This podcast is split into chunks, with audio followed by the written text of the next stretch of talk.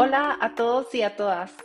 Antes de iniciar con el tema de hoy, les comento que la transcripción está disponible y que pueden encontrar el link en la descripción del episodio.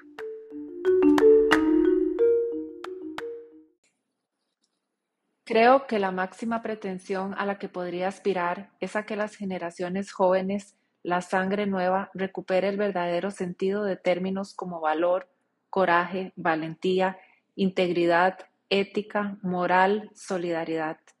Si esta película pudiera servir mínimamente para reforzar esos términos, yo me sentiría realmente muy feliz.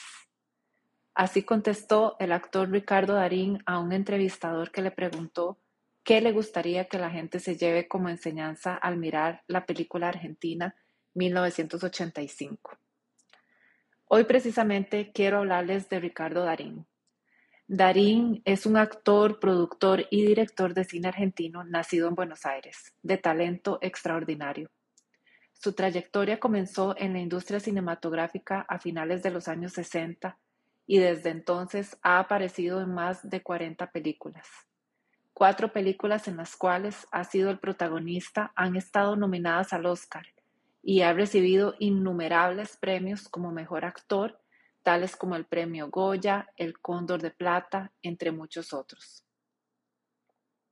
Darín siempre ha estado inmerso en el mundo del espectáculo. Sus dos padres eran actores y su familia es de ascendencia italiana y libanesa.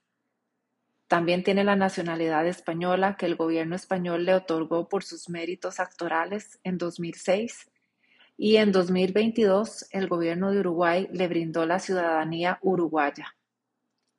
Debutó en el teatro a la edad de 10 años y luego en la década de 1980 entró al mundo televisivo en telenovelas y series, sin abandonar sus trabajos en el teatro. En la década de los 90 toma algunos roles en películas destinadas sobre todo al público joven, pero su salto definitivo lo consigue con su papel coprotagónico en la película Nueve Reinas. Después de esta película, consiguió finalmente un nombre de peso en la industria cinematográfica argentina.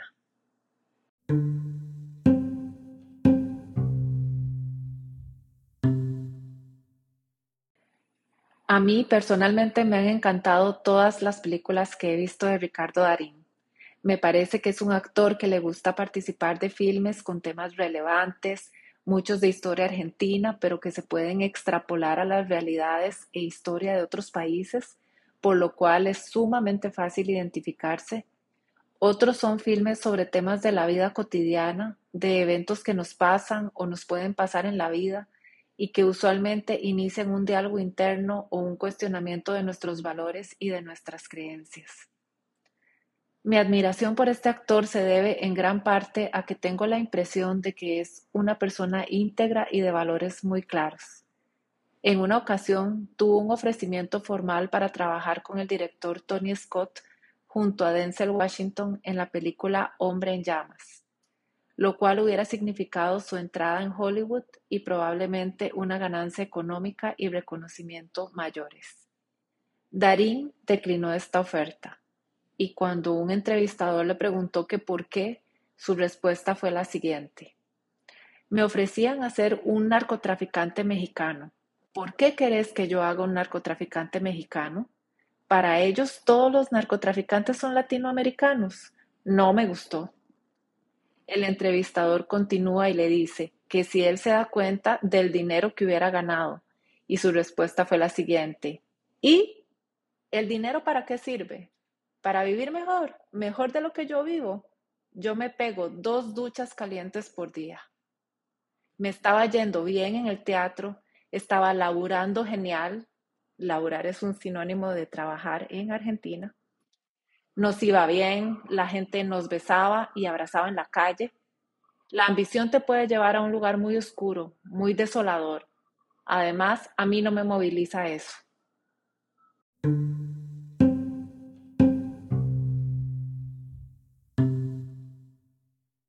En su más reciente película del 2022, la ya citada Argentina 1985, se narra cómo un equipo de abogados en 1985 en Argentina, liderado por el fiscal Julio Stracera, al cual encarna Darín, se enfrenta a los acusados de crímenes durante la dictadura militar en Argentina, que dejó 30.000 personas muertas y desaparecidas. Y explica el porqué de este juicio, llamado Juicio a las Juntas, el cual es considerado un hito y una victoria de la democracia argentina.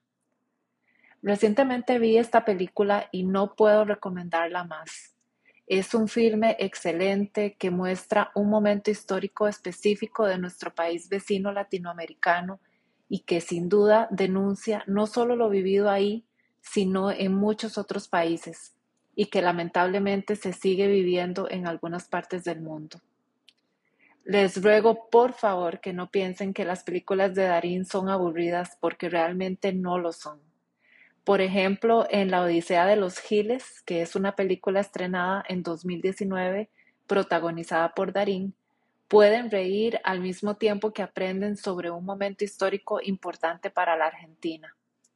Es una comedia dramática que se basa en los años de la crisis económica que pasó Argentina de 1998 a 2002 y trata de un grupo de vecinos de un pueblo de Buenos Aires que descubre que los ahorros que tenían en el banco para crear una cooperativa, que era prácticamente todo el dinero que tenían, fueron retenidos debido a una estafa realizada por un abogado y el gerente de un banco.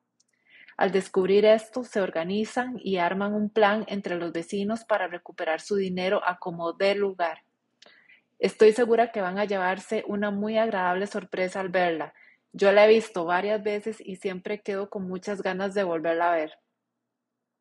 Otras películas de este actor que les recomiendo son Un cuento chino, Relatos salvajes, Truman y La Cordillera.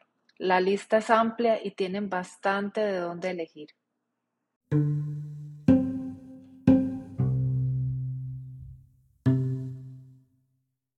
Estuve leyendo que parece ser que el próximo proyecto de Darín será un contrato con Netflix, lo cual sería su primera participación en esta plataforma y al parecer estaría grabando una serie argentina. Pienso que es una excelente noticia, bien que nos cae tener un poco más de contenido de calidad en esta plataforma. Espero que el episodio de hoy les haya gustado. Cuéntenme si les agrada este tipo de temas y si llegan a ver algún trabajo de Darín, me encantaría saber qué les pareció. Muchas gracias por compartir este tiempo conmigo. Ha sido un placer para mí. Les comento para aquellos oyentes que son aprendices de español como segunda lengua que en mi perfil de Patreon voy a compartir material adicional a este episodio exclusivo para los miembros, que espero que les sea de mucha utilidad. Pueden encontrar el link a mi página de Patreon en la descripción del episodio y también en mi perfil de Instagram. Me despido, hasta pronto.